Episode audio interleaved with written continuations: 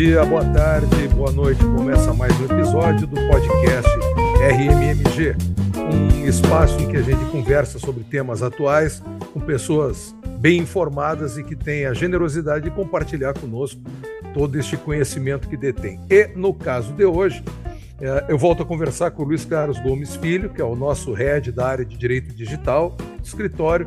Ele atua no direito digital empresarial com ênfase em proteção de dados e blindagem jurídica de negócios inovadores. E o tema hoje é um negócio que me incomoda, incomoda porque eu já sou da turma dos velhinhos, né? E essas inovações às vezes me, me, me dão no mínimo um desconforto, pelo menos até eu entendê-las. E vamos ver se o Luiz me ajuda a entender. Chat GPT, indispensável, assustador, uh, preciso ter pesadelos ou posso dormir tranquilo? Luiz, o que é esse tal de chat GPT?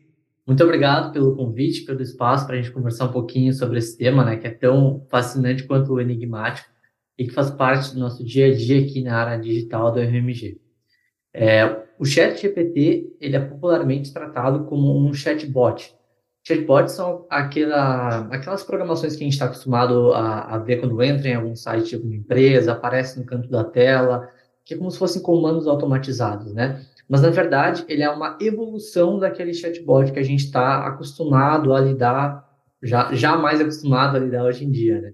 Ele é um modelo avançado de processamento de linguagem natural. O que, que isso quer dizer? De uma forma bem simples, é que aquela inteligência artificial existente no chat GPT é capaz de reconhecer, entender e responder a nossa linguagem, a linguagem humana criando a partir daí novas frases, códigos e textos, mesmo sem eles estarem previamente programados, assim, né?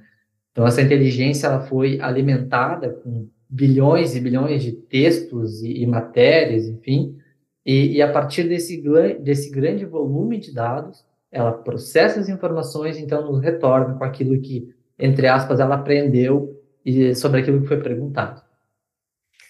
É, cara, é, eu, eu já tenho dificuldade com o termo inteligência artificial, porque inteligência, para um sujeito da minha idade, 57 para 58 anos, é algo que não tem como desassociar de sentimento, de sensação, de percepção, uh, de pessoalidade.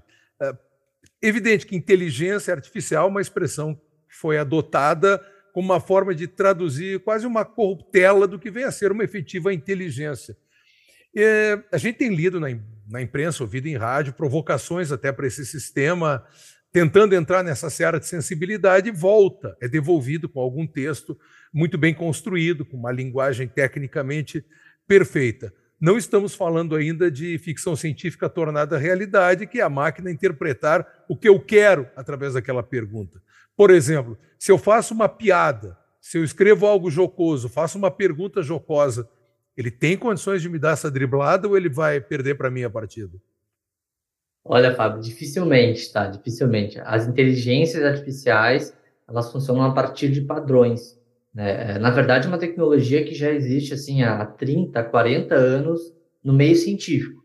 Só que para que ela tivesse assim, uma aplicabilidade no, no mundo real, digamos assim, a gente precisava de dois fatores, que são poder de processamento e volume de dados. Só nos últimos anos que a gente conseguiu alcançar isso, né? Os poderes de processamento que a gente vê nos nossos celulares hoje em dia são milhares de vezes superiores a grandes computadores da década de 80 e 90. E volume de dados é a mesma coisa. Então, esse volume de dados, que é o que está disponível, que é o que treina essa inteligência artificial, faz com que ela reconheça certos padrões, mas são padrões de linguagem, né? A máquina ainda não tem esse poder, a gente não está nem próximo disso de, de alcançar algo assim relacionado à empatia ou sentimento humano. De fato, é, é, uma, é um retorno sobre aquilo que a máquina identificou como padrão na pergunta que foi feita. Uhum. Ou seja, ainda posso ficar tranquilo que a minha pouca inteligência natural ainda é capaz de, de tontear a máquina. Tá bem. A, gente tem. Uh, quais são os principais desafios jurídicos na inteligência artificial? Nesse novo, novo como está sendo apresentada essa nova formatação do, do chatbox. Uh, por exemplo, plágio é um plágio eu apresentar um trabalho de conclusão de curso, TCC, uma dissertação eh, de mestrado, uma tese de doutorado, tomar isso emprestado está muito fácil. Quem é o autor desse texto? Olha, tecnicamente é a empresa por trás daquele chat. Né? Uh, aliás, vou dar um passo anterior a isso tá. e falar tá. que o próprio treinamento da inteligência artificial já é um grande desafio jurídico em si. E a gente já vê alguns exemplos fora do Brasil, principalmente, de algumas empresas ou de, de repositórios de imagem, por exemplo, é, acionando essas empresas que desenvolvem inteligência artificial e questionando, olha, uh, da onde surgiram né, esses dados que vocês usaram para treinar? Porque vocês dão, estão dando um fim comercial para aquilo que, teoricamente, eu detenho na né, propriedade intelectual. Então, o desafio jurídico, na verdade, começa na etapa anterior. Uhum. A inteligência, ela precisa desse volume de dados para que seja treinada. E que dados são esses, né? Da onde que ela pega isso? Então, é, mas, de fato, o, o que é produzido a partir daquela pergunta tecnicamente é propriedade intelectual da empresa que desenvolveu. A gente não pode é, sair pegando aquele, aquela informação, aquele retorno que, que o chat GPT deu e utilizando isso com fins comerciais, enfim. É, hoje ele serve muito mais como uma demonstração desse poder de processamento da inteligência artificial do que necessariamente algo ah, comercial em si. A gente está, isso precisa ficar bem claro. A gente não deve utilizar aquelas informações ali para fins particulares, ou profissionais, ou comerciais, enfim, sem dar os devido crédito, né? porque isso com certeza pode gerar problemas lá na frente. É, me lembrei agora com essa tua referência de uma antiga história, né? Dá para o teu filho uma bicicleta e diz que ele não pode sair do pátio de casa. Vamos ver se ele não vai sair do pátio de casa com a bicicleta. Então é um pedido e, e controlar isso é, é muito complicado. E, é, pelo que eu li de textos, é, produzidos por inteligência artificial, a identificação de que se trata de um texto não humano, embora a base seja humana, alguém produziu aqueles textos, inseriu aqueles dados, não é fácil a identificação. Se o texto não é fácil. É, não é fácil. Não, não é fácil, porque realmente, né, é, tudo que foi tudo que foi utilizado como essa base de aprendizado é matéria humana. O que existe hoje na internet disponível é produzido de fonte humana. Né? E, e, essa, essa nova fase da inteligência artificial representa uma quebra desse paradigma. Uhum. E por isso que existe um hype tão grande com o chat GPT. Apesar da tecnologia não ser nova, ela está sendo publicizada agora e está representando essa mudança da inteligência artificial que até então existia, que era muito mais relacionada a um ranqueamento de informações, é, a uma análise de dados. Por exemplo, Google a inteligência artificial, o Google é uma ferramenta de, claro. inteligência artificial que claro. identifica conteúdos e retorna, né? é o indexador. As redes sociais, a mesma coisa. É, eles ranqueiam as informações, decidem ali através dos algoritmos quem vai ver determinado conteúdo, quando vai ver, enfim. É, essa é a inteligência artificial que a gente já estava mais acostumado a lidar. Agora, é um outro modelo, é um modelo que cria conteúdos a partir daquilo que ela viu. Então, é, é fato, é um, é um desafio muito grande, assim, porque, como tu bem trouxeste, né, aquilo que existe é um material humano. A máquina reproduz o conteúdo uhum. humano. Então, apesar de ser difícil de distinguir, é importante né, que a gente consiga, pelo menos, é, minimamente identificar porque é, aquele volume de dados ele foi carregado também com os nossos vieses humanos, né, com as nossas ideologias certas ou erradas. Enfim, não, não quero fazer nenhum juízo de valor a respeito disso. Mas esse é um tema muito delicado na inteligência artificial como um todo, porque aquilo que é utilizado para treinar a máquina vai representar ela no futuro. Então, a máquina espelha o nosso próprio comportamento, seja ele bom ou ruim. É, ainda estamos no controle da criatura pelo Criador. Ainda estamos no controle da criatura pelo Criador. Ainda, né? Ainda. Ainda. Espero, espero não estar vivo para ver o contrário acontecer, né? Ah, seria um negócio muito, muito assustador. Uh, além dos pontos de vista ético, que é esse que tu estás trazendo agora, uhum. e de direito autoral, Algum outro campo do direito fica afetado com isso? Vamos falar daqui a pouco da advocacia pela inteligência artificial, que deu uma notícia há pouco dos Estados Unidos, vai lá um robô fazer a defesa. Mas, a, além da, dos, das questões de ética e de direito autoral, onde mais a gente consegue farejar possa acontecer algum tipo de problema? Para mim, uma... claro, direito autoral está muito claro para mim.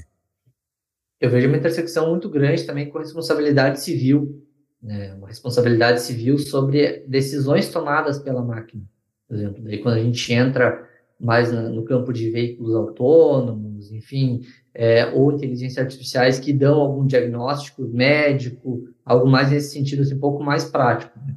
Afinal de contas, é, apesar de, mesmo tendo sido treinada, ela foi treinada novamente com esses dados de origem humana e está suscetível a erro. O próprio chat GPT, ele fala, é, quando a gente pergunta ali para ele, né, uhum. se ele uhum. consegue garantir é, aquilo que ele está falando, a, a, precisão daquelas informações, a própria ferramenta retorna que é preciso é preciso que seja feito uma, um juízo de valor sobre aquilo, é preciso ser feita uma análise crítica é, sobre a procedência ou não daquela informação. Então, tomar tudo como verdade, isso pode gerar um grande problema. E esse campo da responsabilidade civil, com certeza, é, vai ser objeto de muito estudo daqui para frente a máquina já dá uma vacinada. Não, não confia em mim cegamente, meu amigo. Vai dar uma olhada se, se é isso aí mesmo.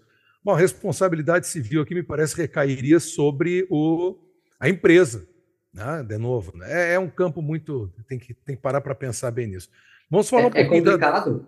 Da... Posso fazer uma observação nesse ponto? É, claro, é, é um claro, pouquinho claro. Mais, mais profundo do que isso, porque a empresa ela desenvolve é, o algoritmo base. Né? Mas a máquina, através dos seus, seus processos próprios de deep learning, das redes neurais, ela consegue desenvolver novos parâmetros e aprender a partir das suas próprias experiências. Então, é dificilmente um, um, uma inteligência artificial avançada, ela vai sair pronta de fábrica. Uhum. Ela vai sofrendo adequações a depender de como ela é utilizada.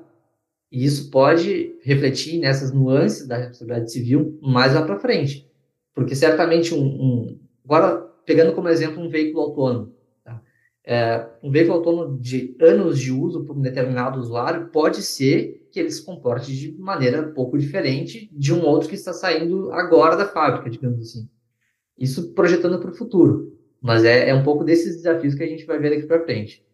É, eu estava tava lendo aqui, tem um lançamento, não vamos dar, dar propaganda de graça um lançamento de um veículo com leitura facial e que ele pode, ele vai se adaptar a teu modo de dirigir, não é autônomo, ainda é conduzido por seres humanos. E outros usuários com leitura também de, de rosto, quando sentarem, vão ter o seu próprio jeito. O carro vai se adaptar ao motorista, ao motorista, né? É, Exatamente, a gente consegue ver, é, existem projetos para aplicações disso no campo da saúde, no campo da educação também.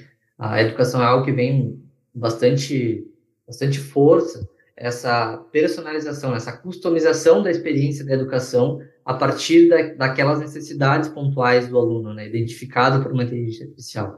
Então, é, ainda que a gente fale né, sobre o algoritmo sair da empresa, gente, essa customização de acordo com o usuário pode gerar alguns desafios bem interessantes. É, os próprios sites de busca, né, eles já também mais ou menos vão aprendendo o que, que tu procura, né, e vão dando uma lista de preferências, a não ser aqueles pagos, né? de acordo Sim. com o que tu buscas. Vamos falar um pouco da, da advocacia. Né? Já não é nova a ideia de, de robôs né, dentro de escritórios para processos de massa. E aí não tenho dúvida que a responsabilidade é do escritório por uma eventual, um eventual equívoco, uma eventual barbeiragem. Né? Uh, mas agora surgiu, e a gente comentou há pouco, né, Luiz, essa questão nos Estados Unidos de pela primeira vez o júri ser feito uma defesa por um, por um robô por inteligência artificial. Uh, temo que vai dar problema. Temo que vai dar problema, porque a máquina não está, de novo, né, a empatia, a sensibilidade, ela não está programada para isso. Qual é o limite do uso da inteligência artificial numa questão que exige, por exemplo, o júri ou uma audiência, ou uma sessão de tribunal com sustentação oral, uh, exige um jogo de cintura que a máquina não tem. Tem esse limite, imagino. Perfeito, Fábio. Acho que é, é uma ótima observação. Eu não vejo uh, essa aplicação tão direta, assim, tá? Em, em, eu acredito que isso tudo fez parte de um grande experimento, né, para demonstrar novamente o, o, poder de processamento da inteligência artificial, mas eu não vejo isso sendo aplicado em, em pequena ou grande escala, né, justamente pelos pontos que tu trouxeste.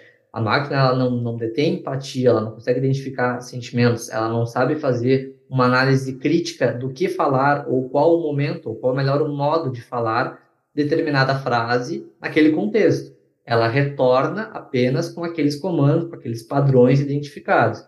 Então, esse tipo de análise a gente está cientificamente muito, muito distante. É, eu não posso dizer que é impossível, né, mas a, até a ciência, até onde a ciência conhece hoje, realmente é algo assim de mimetizar sentimentos é algo que inalcançável.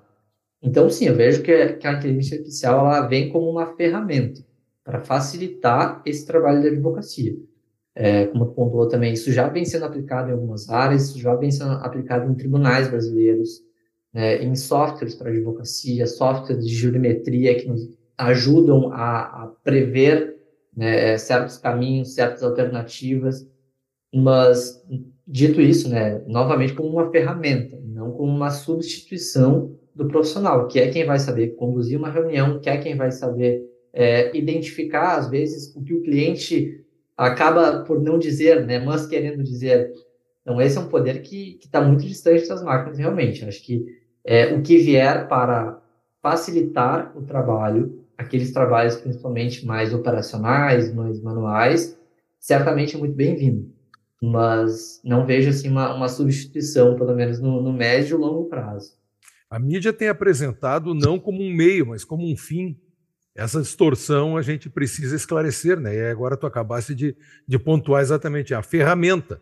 Eu não vou usar inteligência artificial para ter inteligência, eu vou utilizar para auxiliar o ser humano, o que me tranquiliza, né? Então, aquele nosso ah, prólogo, né, de algo que assuste ah, ou algo indispensável, não é nem indispensável e nem é assustador. Eu posso chegar a essa conclusão? Pode, pode chegar a essa conclusão, porque, é, de fato, ele não é indispensável, mas em um curto espaço de tempo ele pode ser utilizado como um diferencial, mas ao mesmo tempo não é assustador também de da, da quase como uma música do apocalipse, né? Não, não estamos chegando a, a esse ponto por conta da, de fato, o fator humano ele é muito importante ainda no, no trabalho jurídico. Não há como desvincular disso. Então, é, é muito mais sobre pensar em quais funções nós, nós queremos que sejam substituídas do que que funções ela pode substituir. Eu acho que é essa mudança de, de paradigma, assim, de, de perspectiva, que vai nos ajudar a utilizar essas ferramentas da melhor forma a partir de agora. Beleza, Luiz. Luiz Carlos Gomes Filho, head da área de Direito Digital do RMMG. Nossos papos são sempre bons, né? sempre legais. Eu dizer legal, eu né? entrego sempre de que década, em que década eu nasci, né? Super legal. Uh, obrigado pela tua participação e os nossos ouvintes. Até breve em um novo encontro com coisas interessantes. Abraço a todos. Obrigado, Luiz. Obrigado, Fábio. Eu que agradeço o convite, o espaço. Espero, espero ter contribuído para desmistificar um pouquinho mais sobre esse assunto. E à disposição também para conversarmos um pouquinho mais sobre, sobre esse assunto de tecnologia. Um abraço. Valeu, um abraço.